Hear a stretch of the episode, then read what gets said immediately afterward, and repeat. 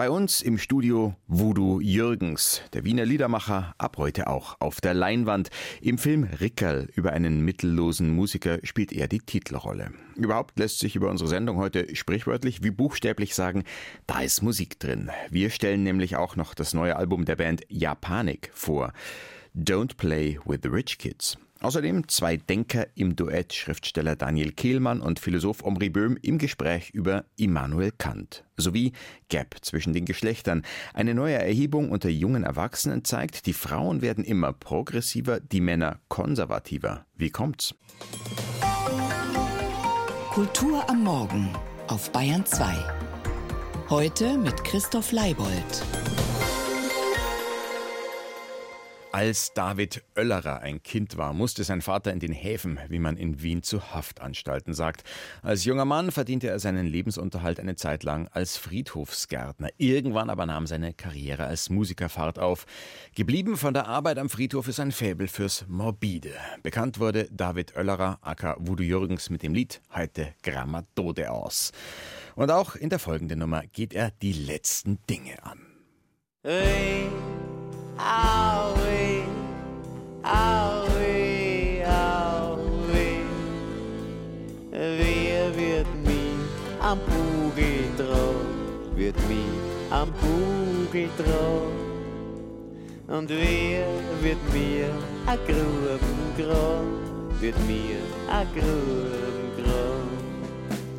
Hey, aue, aue. Und wer wird den Mordstrom Stahizan? Wer wird den Stahizan? Für wen soll ich a Götz am Sporen? Für wen soll ich was sporen? Ey, auwe, auwe, auwe. Und wer mochte mein dunklen Kammerlicht? Wer mochte mein Kammerlicht? Wer hört mich schreien, wenn's so weit ist? Wenn's dann so weit ist?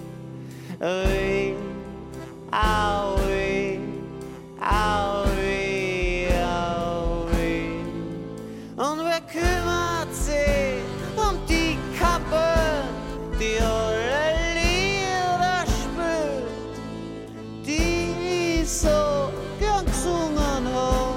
Wer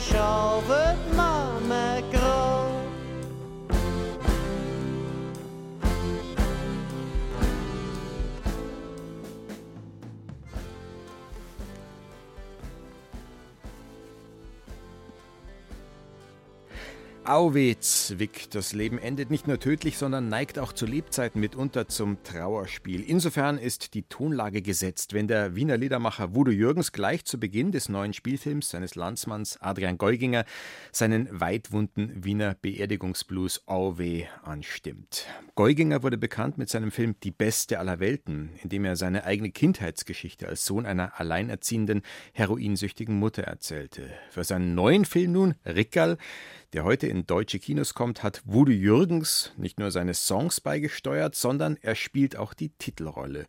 Freue mich, Sie im Studio begrüßen zu dürfen. Herzlich willkommen, Voodoo Jürgens. Vielen Dank für die Einladung.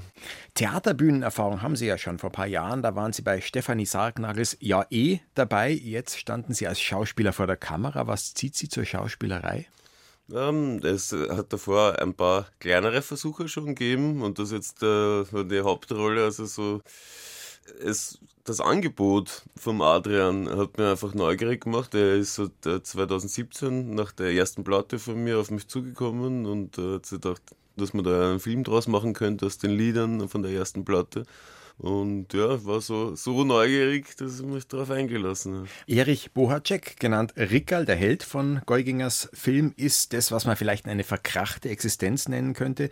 Ich muss es kurz beschreiben. Seinen kleinen Buben sieht er nur alle zwei Wochen, weil der mit der Mutter und deren neuen Partner in einem Einfamilienhaus, glaube ich, in der Wiener Vorstadt lebt. Das Arbeitsamt sitzt dem Rickerl im Nacken, weil er aus einem Hilfsjob nach dem anderen rausfliegt oder hinschmeißt. Am Anfang zum Beispiel ist er Friedhofsmitarbeiter, drum auch der Song, den wir gerade gehört haben, OW dieses Beerdigungslied. Und mit seinen Songs äh, tingelt der Rickerl durch Gaststätten, kommt aber auch nicht zurecht auf einen grünen Zweig.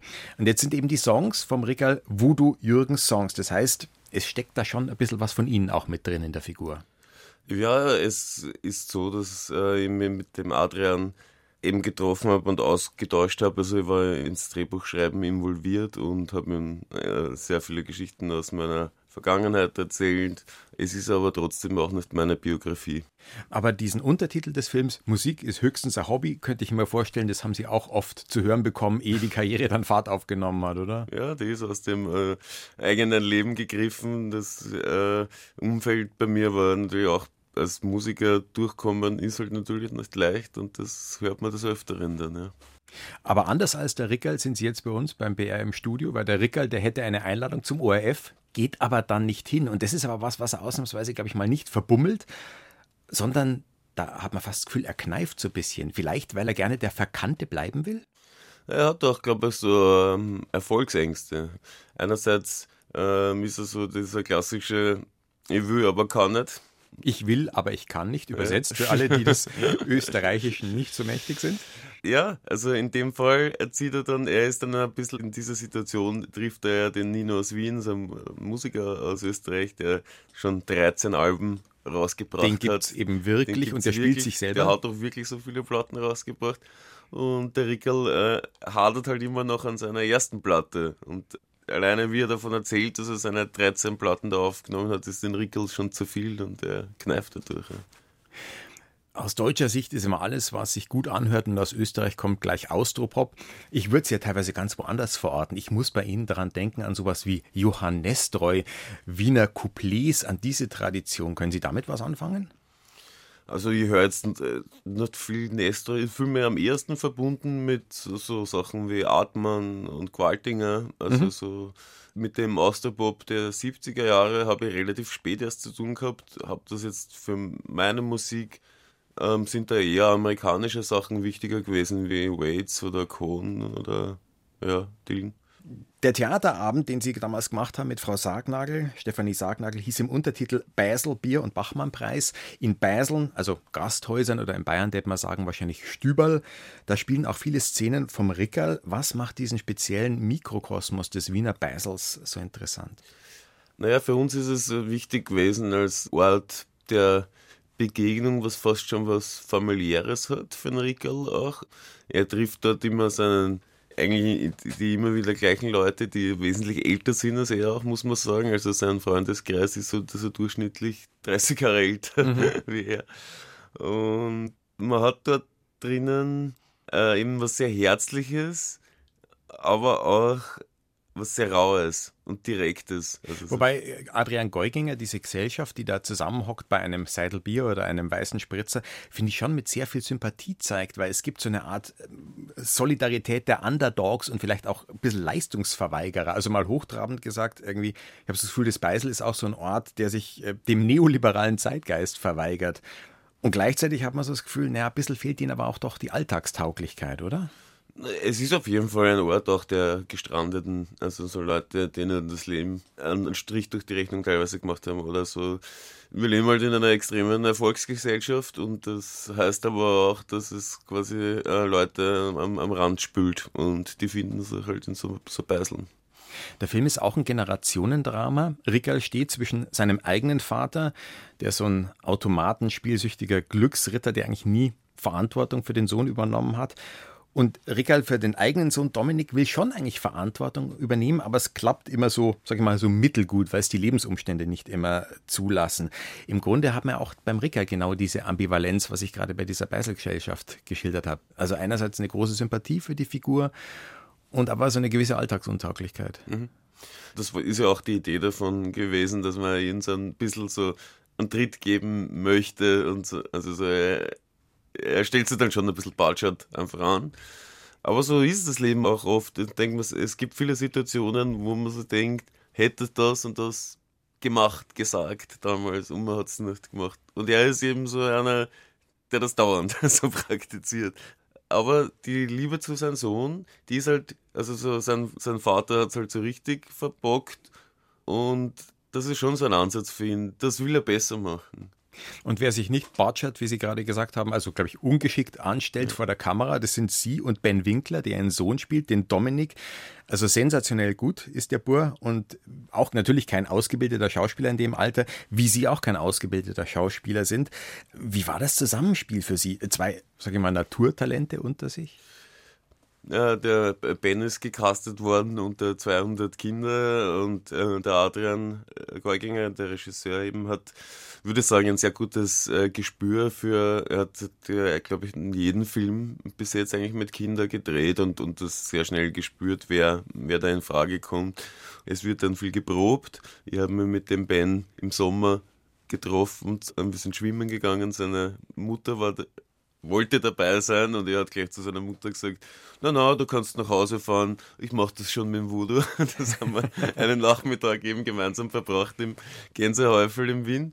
Das ist das äh, Freibad, das Donaubad, oder? Ja, und es war super und äh, aus denen heraus hat sich da schon eine Freundschaft äh, entwickelt und ähm, ich war total begeistert von ihm, weil er für einen Sechsjährigen beim Drehen echt extrem wiff gewesen ist. Ja.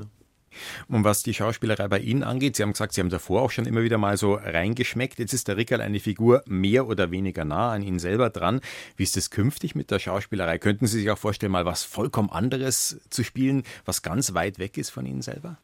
Uh, ja, könnte man, also glaube, das wäre auch das Ding, was ich als nächstes annehmen würde, weil ja das jetzt natürlich aufgelegt ist, dass man sagt, ja gut, aber er spielt einen Musiker, er ist selber Musiker, ist ja nicht so schwer.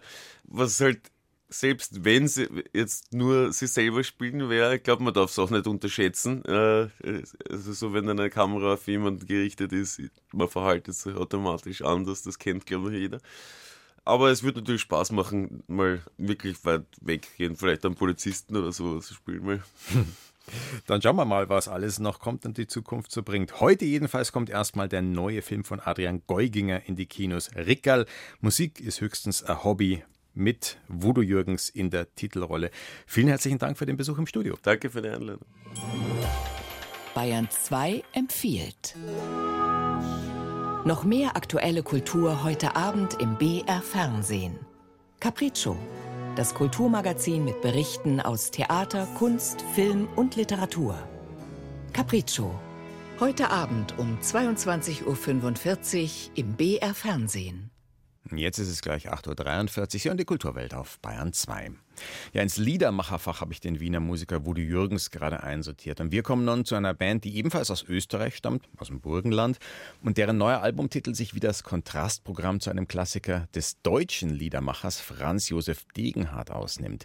Spiel nicht mit den Schmuddelkindern, mahnte der einst ironisch. Die Band Ja Panik Dagegen die rät zum Gegenteil. Don't play with the rich kids. Seit bald 20 Jahren gibt's Japanik. Inzwischen den Satz aus dem Rickerl-Film Untertitel Musik ist höchstens ein Hobby, den kennt sie aber ebenfalls nur zu gut, wie Sie im Beitrag von Tobias Roland erfahren werden.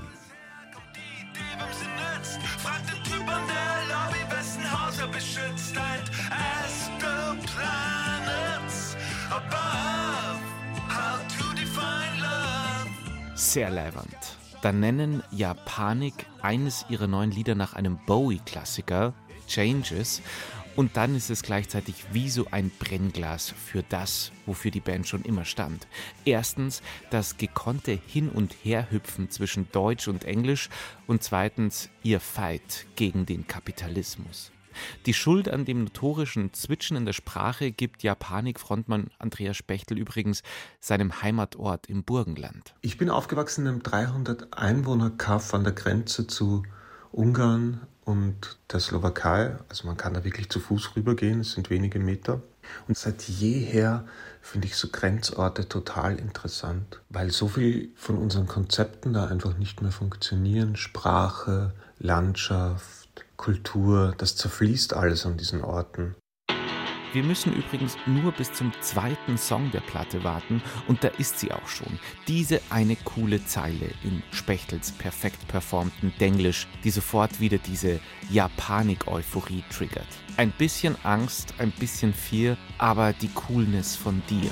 Ein bisschen Angst, ein bisschen Fear, aber die Coolness von dir. Es geht vielleicht ein bisschen um meine Mutter. Aber gleichzeitig geht es vielleicht um alle Mütter der Welt, um alle proletarischen Mütter. Mama Made This Boy ist einer der zentralen Songs vom neuen Japanik-Album und stellt die Verbindung her zum Albumtitel Don't Play with the Rich Kids.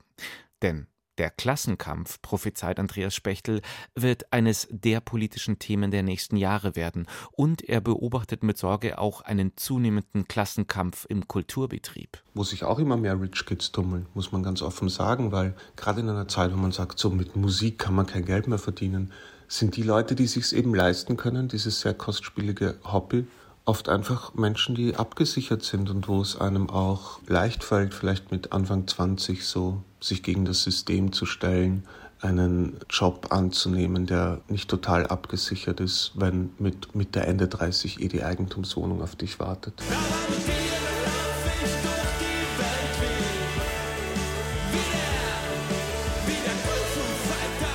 Ja, Panik bleiben in Bewegung. Spechtel schreibt weiterhin seine Songs im Gehen und probiert im Song Kung Fu Fighter zumindest ein paar der tausend Kämpfe in seinem Körper zu gewinnen. Man hört ihm und seinen Burgenländer Bandboys wieder sehr gern beim Schwitzen und Fighten zu und gönnt ihnen auch im Song Teufel eine nächste Runde von diesem Nihilismus-Eskapismus Made in Austria. Wir scheißen auf den Tod und seine Freunde tonight. Na dann, geh mal. Don't play with the rich kids. Tut gut, diese Ja-Panikattacke. Ich war, dass die Teufel mich verführen.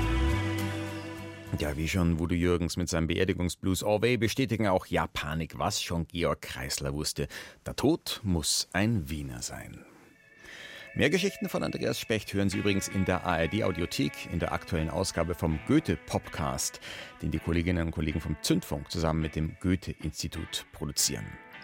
Und hier noch eine Kostprobe von Don't Play with Rich Kids, dem neuen Album von Ja Panik. Fascism is Invisible. Why Not You heißt dieses Lied.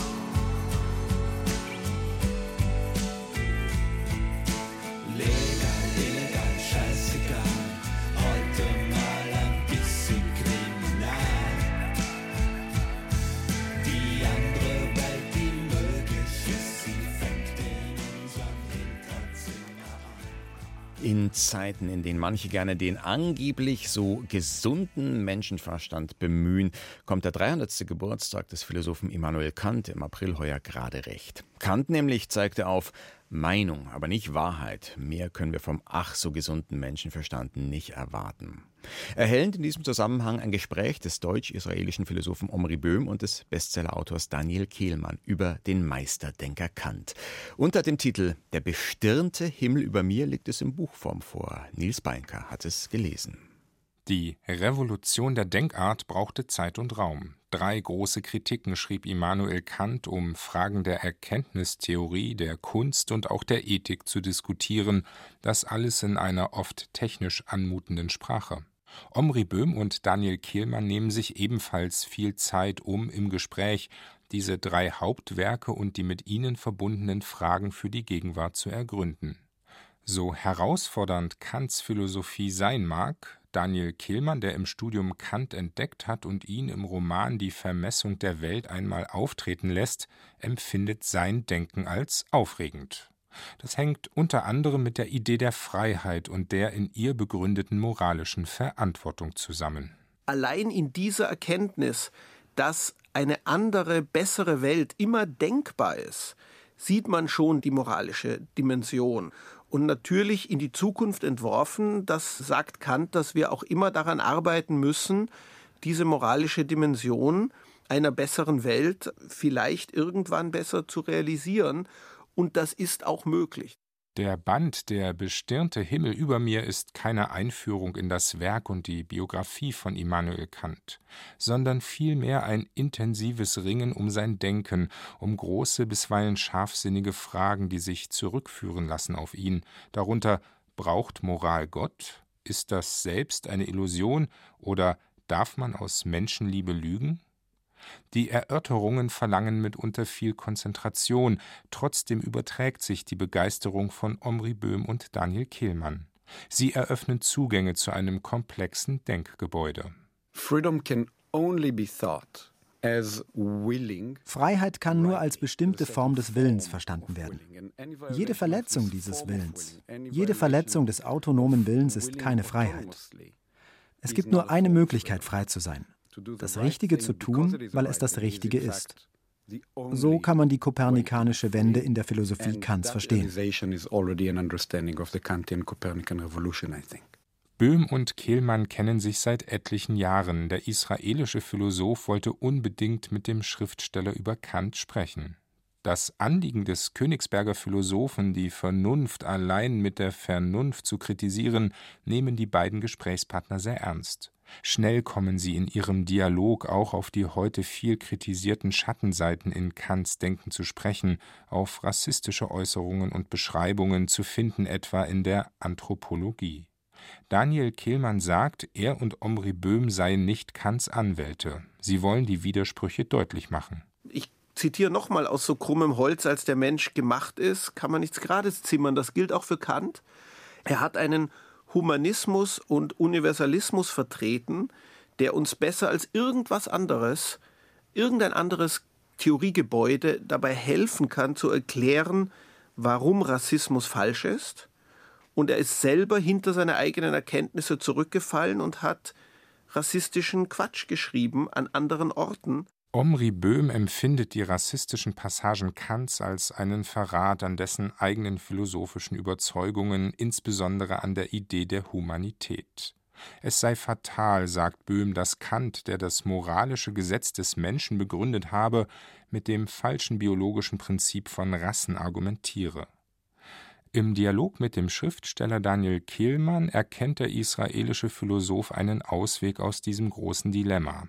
Er führt über den Gedanken des kategorischen Imperativs zur Idee der Würde des Menschen, zu einem universalen Prinzip. Wenn wir uns umschauen in der Welt, dann sehen wir, dass die Würde des Menschen beständig verletzt wird. Der Anspruch, dass sie niemals verletzt werden soll und dass kein Staat und keine Macht eine Berechtigung hat, der sie verletzt, dass ein Staat seine Legitimität vielmehr dadurch erhält, dass er die Menschenwürde schützt. All das ist die Idee Kants.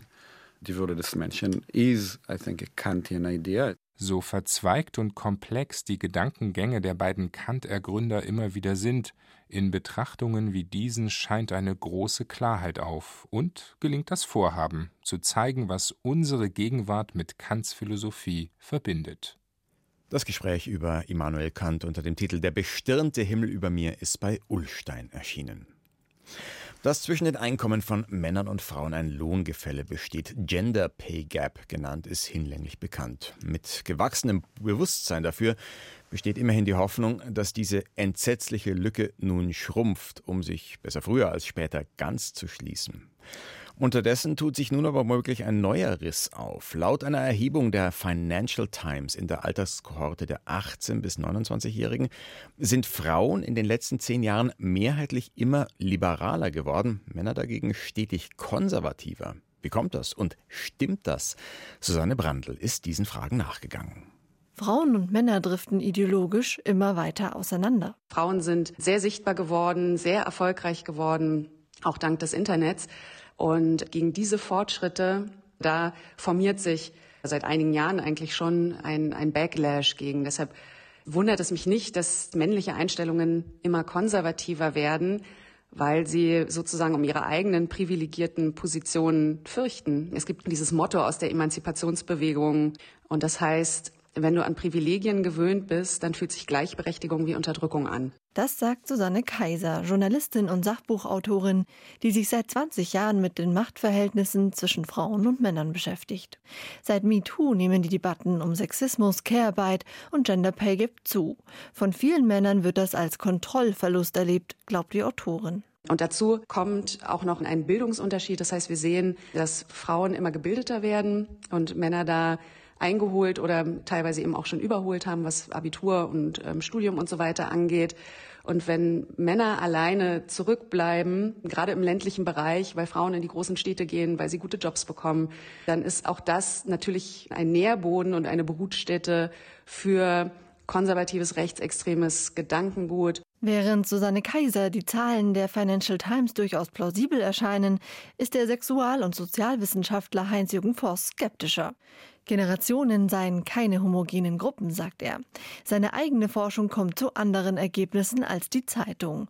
Dort zeigt sich, dass auch äh, bei den Jungen eher eine Pluralisierung von Männlichkeiten stattfindet, dass mehr Möglichkeitsräume erschlossen werden und dass wir auf keinen Fall eine Entwicklung haben, dass Akzeptanz und Toleranz unter den Jungen und Männern abnehmen würde. Allerdings räumt Voss ein, was die politische Einstellung angeht, zeigt sich generell ein gewisses Gefälle zwischen den Geschlechtern. Und da sehen wir, dass gerade Männer durchaus ein Stück weit äh, skeptischer sind, konservativer sind, auch in ihren Einstellungen feindlicher beispielsweise gegenüber zugewanderten Personen sind, auch skeptischer gegenüber Gleichstellung sind. Es ist also vielleicht nicht ganz so dramatisch wie von der Financial Times skizziert. Für Susanne Kaiser drückt sich in der Datenerhebung trotzdem eine beunruhigende Tendenz aus. Das ist sehr besorgniserregend, wenn wir da hinschauen, auch in Deutschland. Das heißt, wenn wir jetzt Bewegungen sehen, wie die AfD beispielsweise oder eben auch andere rechte Bewegungen wie in ganz Europa, ne, wo ja auch gerade in den nordischen Demokratien in Skandinavien feministische Regierungen jetzt abgelöst wurden durch Rechte, das kann ja nur autoritär funktionieren, weil ich mir kaum vorstellen kann, dass Frauen einfach freiwillig sich wieder unterdrücken lassen und freiwillig weiterhin irgendwie diese ganzen Doppelbelastungen zwischen Care-Arbeit, Vollzeit, Erwerbsarbeit, schlechter bezahlt, völlig selbstverständlich weiterhin so über sich ergehen lassen würden. Ja, und mit dieser Einordnung einer Erhebung der Financial Times endet die Kulturwelt für heute.